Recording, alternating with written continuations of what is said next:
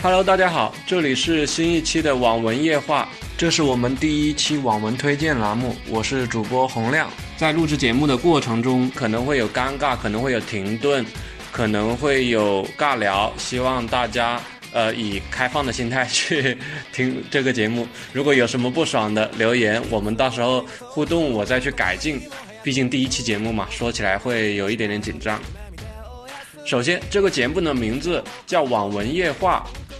为什么想做这样一个节目呢？是这样的，我呢是一个深度的网络小说爱好者，经常会碰到一种情况，就是两个字书荒。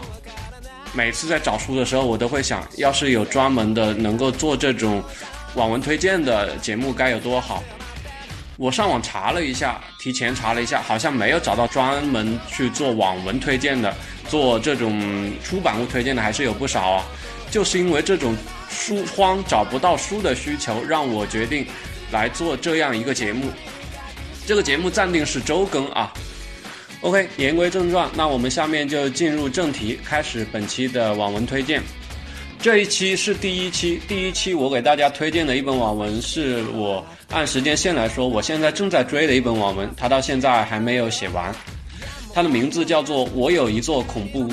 不过你现在如果去起点搜索的话，其实它的名字已经改了啊，现在改成了叫我有一座冒险屋，应该是恐怖屋这个名字可能是敏感词，还是说政策要求？总而言之，前两个月他已经把名字改了，但是在之后的节目里面，我还是会把它称之为我有一座恐怖屋，不然，因为我这本来就是第一次录，口条又不够好，老是会记混这个名字，我还是按我一直以来习惯的这个名字来介绍啊。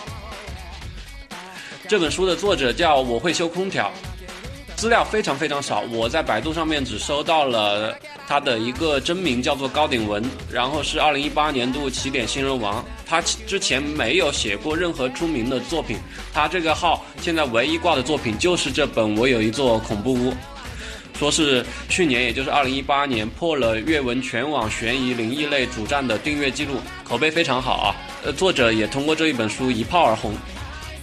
那么，这本二零一八年爆火的惊悚恐怖类小说到底讲了一个什么故事呢？其实，在主播我看来，这篇小说的主线情节用一句话概括，就是主角撞鬼的经历加游客参观鬼屋的经历，两者并行穿插描写。这本书的主角叫陈哥，他是个开鬼屋的。其实这鬼屋是他父母开的啊，只是因为半年前他的父母失踪了。鬼屋没人打理，所以只能主角陈哥自己来打理这个鬼屋。陈哥在收拾父母东西的过程中，无意中发现了一个黑色手机。黑色手机会发布各种各样的恐怖任务。只要陈哥完成了黑色手机上发布的恐怖任务，对应陈哥所在的现实世界以及他的鬼屋也会有一系列神奇的改变。对应着这些改变，鬼屋的知名度变得越来越大，前来参观的游客也越来越多。各种各样的故事也就由此展开。首先，我们看看它的设定啊，它的设定是以黑色手机为线索，准确的说是以黑色手机发布的任务为线索，去连接两个世界，一边是主角所在的现实世界，一边是主角眼中神秘的异界，就是充满鬼魂的那个世界。主角只要完成黑色手机发布的虚拟任务。主角在现实中的鬼屋就能够得到改善提升，你比方说修缮或者是扩建，这也是一种正向激励啊。它根据不同的任务难度会有不同的奖励，这个其实很好理解啊，就是简单的任务有简单的奖励嘛，然后复杂一点的任务有复杂一点的奖励嘛。我就不按书中描写的顺序去一点一点的去掰开的揉碎来说啊。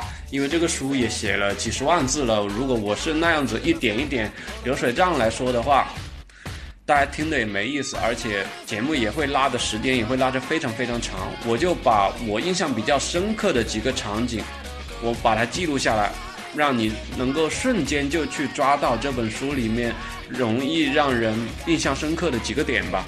你比方说前期任务让我印象比较深刻的，迅速进入状态的任务就是。呃，凌晨两点四分，点蜡烛，照镜子，默念自己的名字半个小时，而且主角去完成这个任务的过程中，他在默念名字的时候，镜子还裂开了，这是第一个让我印象比较深刻的任务。第二个让我比较印象比较深刻的任务就是凌晨三点四十四分，要求主角在浴缸内闭气六十秒。主角在完成这个任务的过程中，在闭气的时候还被一个鬼魂给压住了啊，想起来起不来，通过与鬼魂的搏斗才能够顺利起来。这两个任务是让我印象比较深刻的。为什么？因为我这人胆子比较小。如果不是看这本小说，我已经有好多年没有看过这种恐怖电影也好，或者是恐怖小说也好。其实这两个场景，这种半夜去做带有神秘主义色彩的行动，其实在别的小说或者别的文艺作品中，应该也不是很罕见啊。但是因为我看这类型的作品比较少嘛，这两个小任务能够让我迅速的进入状态。获得那种看恐怖小说的紧张感，所以确实是印象比较深刻啊。至于游客参观那些，其实都我都印象都还不是特别深刻。我更多的觉得那个是调节气氛用的。你比方说，他们主要就是写了法医学生去参观了主角的鬼屋，一直有我印象中好像有三四次还是四四五次，有的是单刷，有的是组团。反正每次去都被吓个半死，因为主角这个鬼屋跟别的鬼屋是不一样的。不管你是怎样坚定的无神论者，或者是你像法医学生一般跟尸体打交道打得多，不管你的内心多强大，最关键是主角的这个鬼屋里面有鬼，它的设定就是这样子的。所以不论你是什么样的人设，不论你是什么样的人，你进去只能有一个结果，就是被吓个半死。这块儿。我我就只把大概的一个框架说一下，这块更多我觉得是调节气氛的一个作用，所以我就不过多的去阐述。主要还是大家最关注的，包括我最关注的，其实还是一点就是主角撞鬼的经历。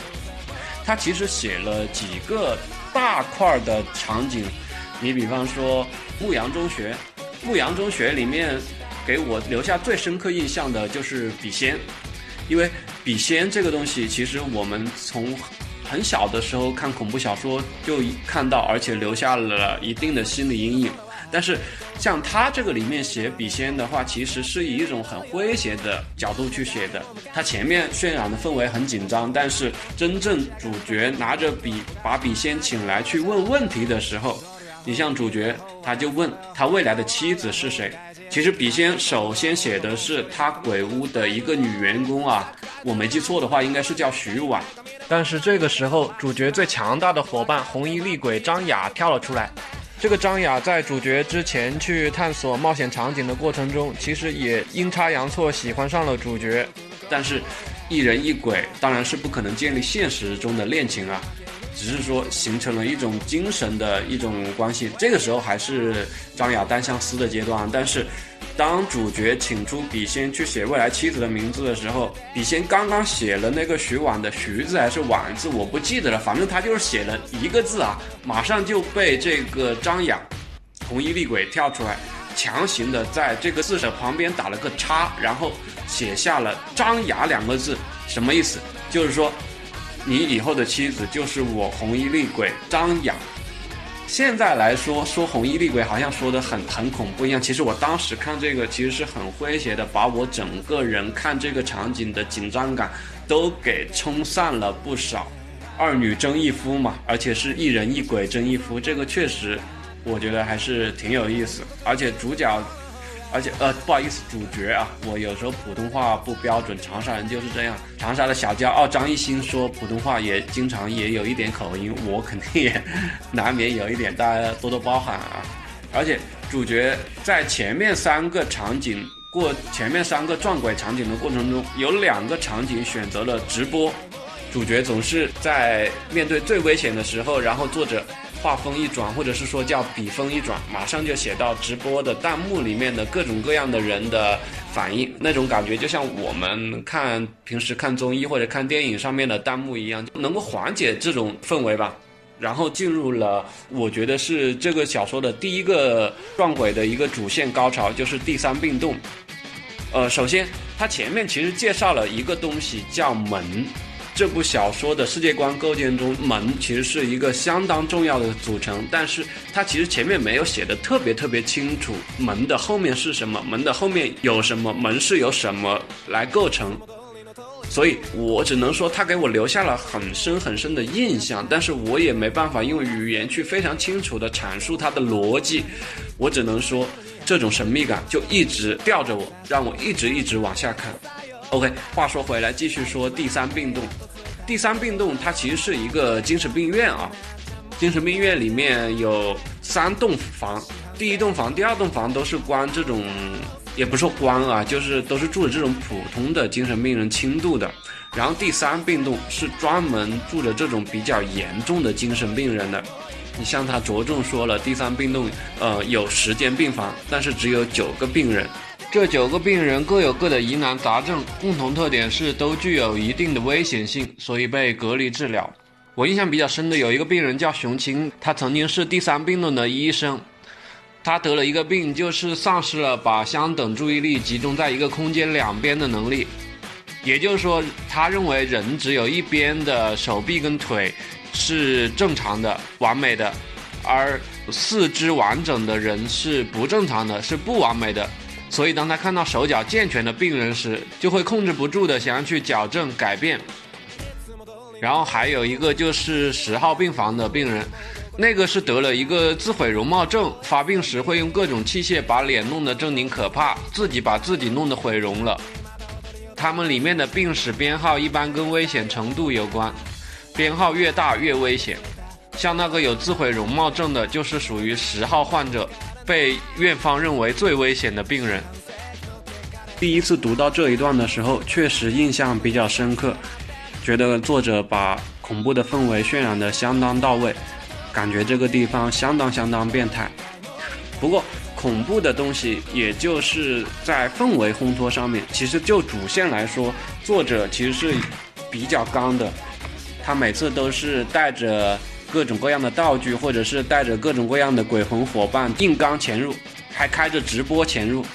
其实后面的描写，你只听我叙述的话，其实没有那么恐怖，更多的是体现了主角硬刚第三冰洞所有鬼魂的过程。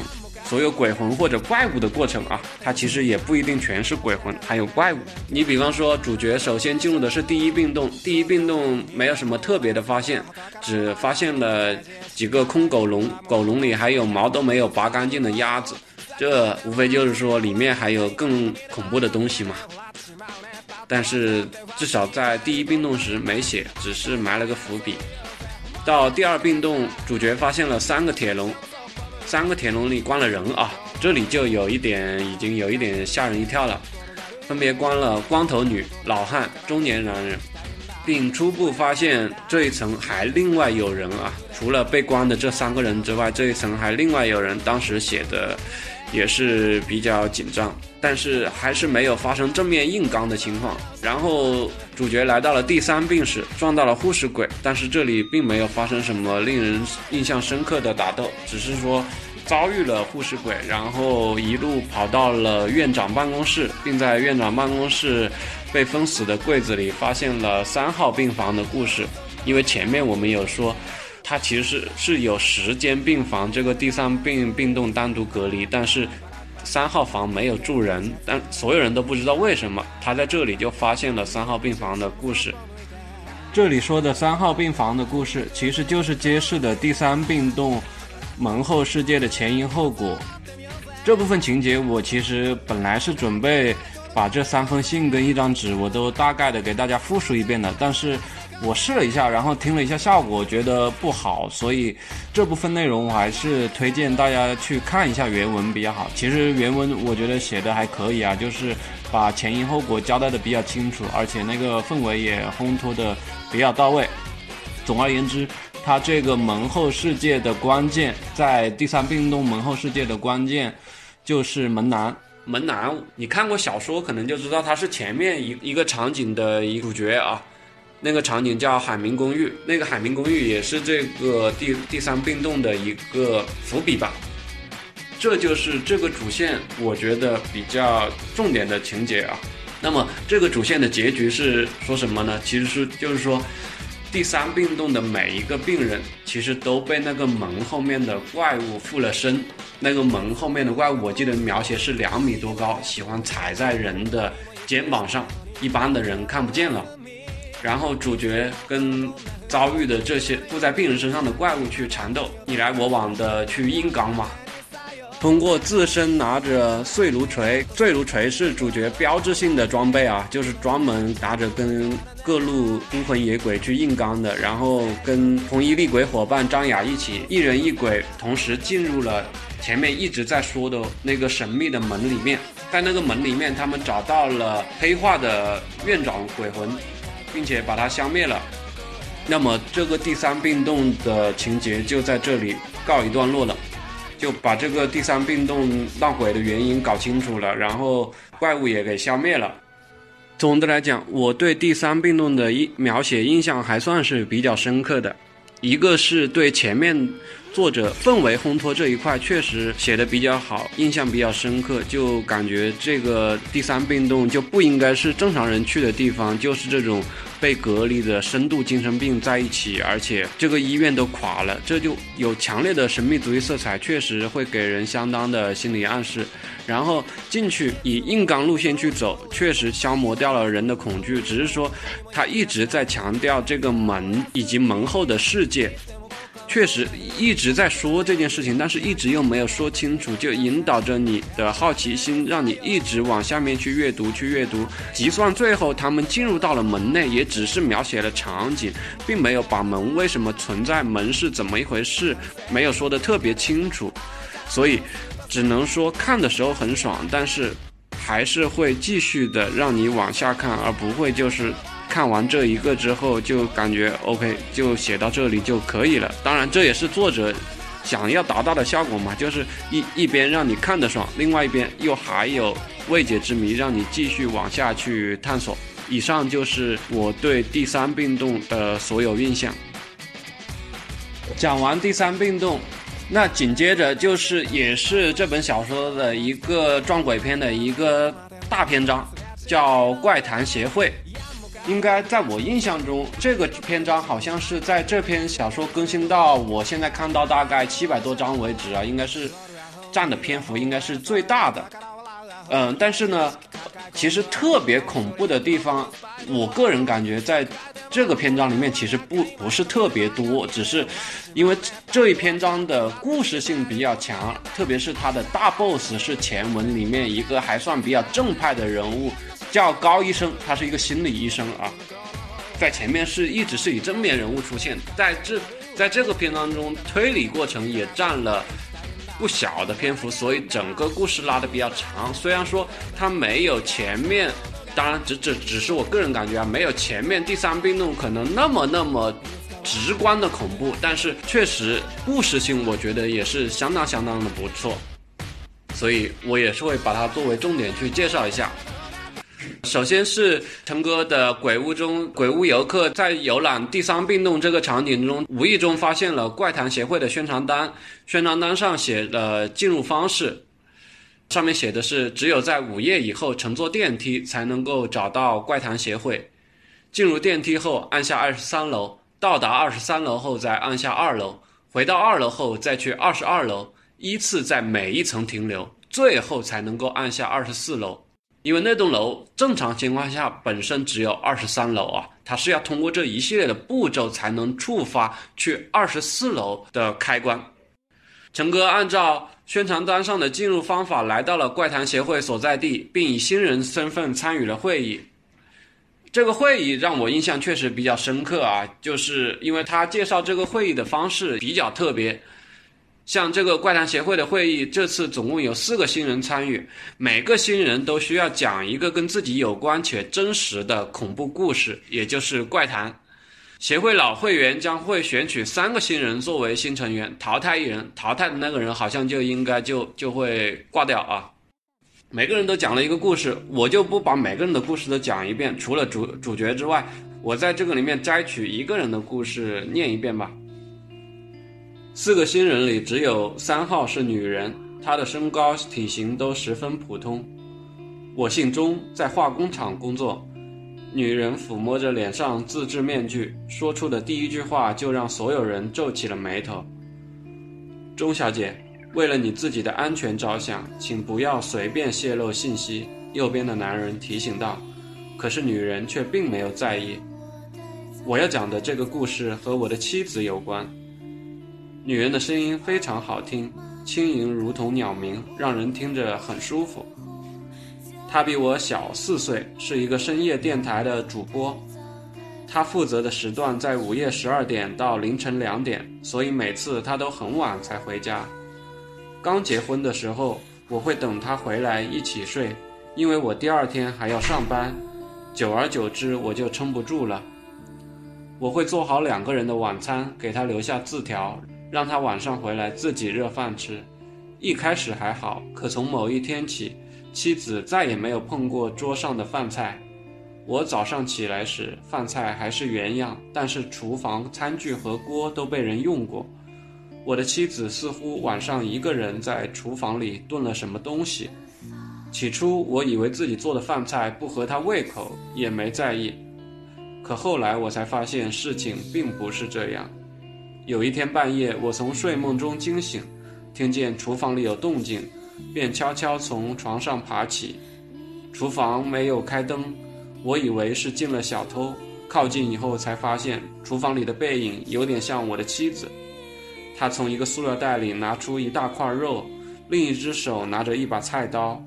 剁肉会发出声响，可能他是担心吵醒我，只是将那块肉的表面割开口子，然后放入调料，紧接着将其整个放入锅中炖肉。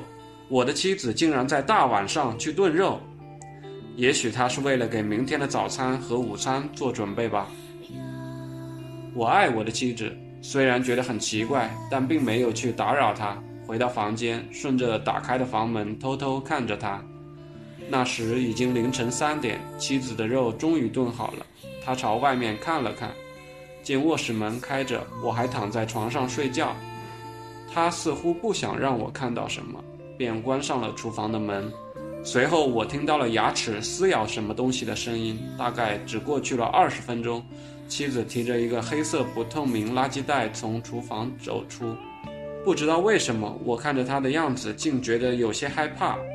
他小腹微微鼓起，脸上残留着油渍，带着满足的笑容。扔掉垃圾袋后，妻子洗了个澡，冲去身上的味道，像往常一样躺在了我的身边。枕边人似乎有特殊的癖好。从那一天起，我才发现自己一点都不理解他。我一晚上没睡，天亮时我起床上班，妻子还躺在床边睡着，很香。她睡觉的样子很美。让人忍不住想要亲吻，可是昨天晚上在厨房发生的事情却让我有点犹豫。我看向他的小腹，他的肚子已经没有那么鼓了。昨晚的一切就像是幻觉一样。我穿好衣服下了楼，楼下垃圾箱已经被清理，昨晚的黑色垃圾袋也找不到了。第二天晚上，同样的事情又发生了。他似乎得了一种喜欢吃肉的病。我这天又是一晚上没有睡，等到早上四点，妻子熟睡后，我悄悄穿好衣服走了出去。天还没亮，我在垃圾堆里翻找，终于找到了妻子扔掉的黑色塑料袋，里面是布满齿痕的骨头，好像是一只鸡。我的妻子竟然可以一个人吃完一整只鸡，我突然发现自己还不够了解她。新的一天，妻子的异常还在继续。我也会每天早早起床去翻看妻子丢掉的垃圾，越看越觉得心惊。妻子似乎在尝试不同的肉类，从最开始的鸡、鱼，到后来我甚至找到了沾着猫毛和狗毛的袋子。我是一个爱猫人士，也是从那天开始，我觉得自己有必要和他好好谈谈了。他一定是生病了，又或者他的胃里居住着一个恶魔。没有人会允许自己的枕边人去做这样疯狂的事情。我向他摊牌，一开始他拒不承认，可等我将装垃圾的黑色袋子拿出来后，他终于低下了头。他对我说：“他控制不住自己，一到晚上就会很饿。除此之外，他没有任何的异常行为。他说他会好好的照顾我，爱我。可是谁会愿意自己的枕边人是个病态的疯子呢？经过慎重考虑，我决定和他离婚，匆匆结束这段短暂的婚姻。妻子苦苦挽留，我心里也是爱他的，可是他的种种行为让我感到不安。我离开了他，独自一人搬到外面去住。妻子似乎还爱着我，每天都会给我留言、打电话，想尽一切办法联系我。坦白说。她除了身上的怪癖之外，没有任何的缺点，温柔体贴，美丽贤惠。渐渐的，我的心中产生了一丝歉疚和自责。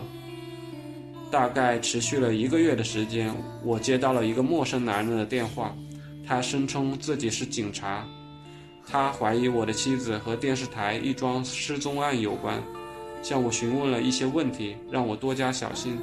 我开始有些庆幸自己早早离开了妻子。如果晚几天，恐怕失踪的就是我了。回到租住的地方，我将冷掉的饭菜重新热了一下，囫囵吞掉。吃完后，我好像产生了幻觉。我看见妻子从卧室的床下钻出，她笑着看着我说：“我不注意自己的身体，这么长时间没见了，不浪费剩饭剩菜的习惯还是没有改变。”我不知道他是怎么进入我房子的，我只知道我恐怕再也离不开他，要和他永远永远的在一起了。女人的故事到此结束。她说完后，二号和成哥都下意识的远离了她。这个女人站在丈夫的角度去讲述妻子的故事，可是按照她的剧情，丈夫凶多吉少，恐怕早已不在人间。如此想来，还活着的唯一知情者恐怕就是妻子。原文我就念到这里，确实就是几个人讲的故事都比较恐怖，给我留下的印象比较深刻啊。这一刻带给我的恐惧，比这个主线剧情带给我的恐惧感可能都要强。我就是容易被这种小的恐怖故事，或者是恐怖气氛的渲染给刺激到了。怪谈协会的会议散会后。主角陈哥跟张雅联手，把杀害张雅的凶手，也就是此次过来参与怪谈协会新人选拔的二号新人，在电梯内制服了。这里没写明朱秀，也就是杀害张雅的那个凶手死了。我个人感觉，看描写应该是差不多了。之后，陈哥再跟张雅再次返回二十四楼查看，不过除了一个留守的怪物外，其余会员均已离开。之后，协会会员被陈哥各个击破。就是一个个硬刚的故事，不是特别恐怖，更多的是一种硬刚的爽感。大家可以自己去看小说，自己去看啊。最终，在地下尸库遭遇怪谈协会的会长高医生，这个是前期的正面人物啊，到这里彻底黑化，终极 BOSS。经过一番终极战斗后，高医生最终自杀。他想去探索红衣厉鬼之上究竟还有什么更可怕的灵魂，或者是说，到底想探索一下红衣厉鬼之上究竟有什么？因为他是一直前面他作为 BOSS 一直是活着的嘛，他没有办法知道他最终选择自杀，用自己的生命去探索。然后怪谈协会这一节到这边就结束了。后面荔枝湾这一章没有给我留下很深刻的印象，所以在这边我就没有说。掰开揉碎的去跟大家讲了，包括后面的电影放映厅那个没写完，我就也不再去赘述。本书的总体情节，我就跟大家去讲到这里。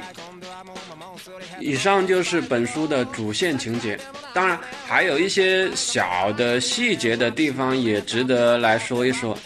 你比方说。作者每次描写主角去各硬刚各路鬼怪的时候，都会就是说描写主角要么是直播，要么是录短视频，把总而言之把一些很惊悚、很很可怕的情节加入了这种不管是录短视频或者是直播的形式，然后插入网友的弹幕，瞬间就让你紧绷着的心能够松弛下来。这种描写方法让我印象深刻啊，确实是一松一紧，张弛有度。另外，有的地方也比较搞笑，让我印象比较深刻。主角开始一开始是做任务获得了一个叫脸容的技能，也就是说能够把活人化妆化的跟尸体的感觉是基本上是相差无几的。然后主角用这个技能去做人偶，人偶做得非常非常逼真。结果开人偶店的那个老板建议主角跟他合作，联合起来去做定制的充气娃娃。这这个脑洞开的确实也让我印象比较深刻。另外就是手机鬼也是让我印象比较深刻鬼魂，因为别的鬼其实虽然说可怕，但是你你你是有心理预期的，而且你在别的文艺作品里面也见过。但是手机鬼这个确实是我还是第一次看到。手机鬼它本身不吓人，但是它通过控制手机信息来制造各种恐惧感，而且还能断绝手机联络。使被影响者手机打不通，别人也打不通他的，他也打不出去别的，完全是只能看到手机鬼操纵的手机信息。可能这些信息包括发信息的对象全部都是假的，让你完全陷入手机鬼营造的氛围中。这个有点像幻术啊，但是确实写的，我觉得是相当的，也令人印象深刻。这是一些让我印象比较深刻的细节。OK，整本书的细情节包括描写的细节，我就复述到这里。这是我第一次用语言的方式去去复述一本书，可能很烂，大家多多包涵啊。下面说说我为什么喜欢这本书，有下面这么几个原因啊。第一个是我觉得恐怖氛围渲染到位，这个在初期主角孤身一人时感觉尤为强烈。我觉得大家选择看这种题材的小说，首先关注的就是恐怖氛围。包括我前面在介绍情节的时候，我念到几个原著的地方，基本上都是我个人感觉恐怖氛围渲染的非常非常到位的章节。我觉得确实把它分享给各位听友。基本上我自己看这本小说的时候，大多数时候心里都有一点小紧张。我个人认为，笔仙、红衣厉鬼这些名词背后的描写还是。相当相当到位，能够带给人相当恐惧感的。我觉得我的一个阅读细节能体现这本书恐怖气氛渲染到位的程度，那就是我个人最喜欢在白天人多的场景阅读本书。阅读到紧张处，我心里总会一直默念“朗朗乾坤”，有啥好怕的？一直怕，一直念，一直念，一直怕，也是够了。第二个我觉得比较好的地方是，恐怖描写的度把握的非常好。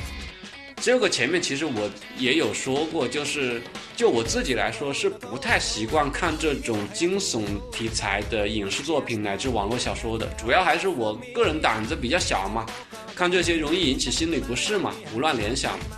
但这部小说在渲染恐怖气氛的同时，又插入了直播，或者是主角持碎炉锤一路硬刚各路鬼怪等或搞笑或热血的情节。让我既陷入紧凑的情节欲罢不能，又不至于被过于恐怖的氛围劝退。这种恐怖加热血或者恐怖加搞笑情节给人带来的反差感确实很爽。第三个是切入角度新颖，当然这个不知道是不是我看这种题材比较少的原因啊。实际上，因为我个人胆前面一直在强调了好几回。说我自己比较胆小嘛，这类题材我有印象的小说，我就看过《无限恐怖》，那还是很多年以前的事情了。我有一座恐怖屋，在他这里来说的话，灵异世界和现实世界场景转换的非常自然，一部分用鬼屋来连接现实世界和门后的恐怖世界，另一部分又是以黑色手机为线索来引导主角探索另外一个世界，通过不同的时空地点线索切换，把握行文节奏。沉浸感非常到位，这三点是我喜欢这个小说的最大的原因。最后，它的一些不足，我也稍微的去提一下。其实虽然说会说一下，但是我还是会强调啊，瑕不掩瑜，这真的是一部非常好看的小说。有什么不足呢？首先，我觉得是有一点模式化。它因为前面我在介绍内容的时候我就说了。一句话概括这本书的情节，就是主角撞鬼加游客参观主角的鬼屋的模式描写，基本上是来回切换。你前面看确实觉得还有新鲜度，张弛有度，但是到了后面你可能会觉得有一点点的模式化。当然这个瑕不掩瑜，而且这本书还没有写完，看后面作者能展开到什么样的程度。第二个就是世界观的架构小，这个其实这两点有点一脉相承啊，就是因为它世界观架构小，所以它有点模式化，所有的东西都发生在九江，发生在鬼屋周边。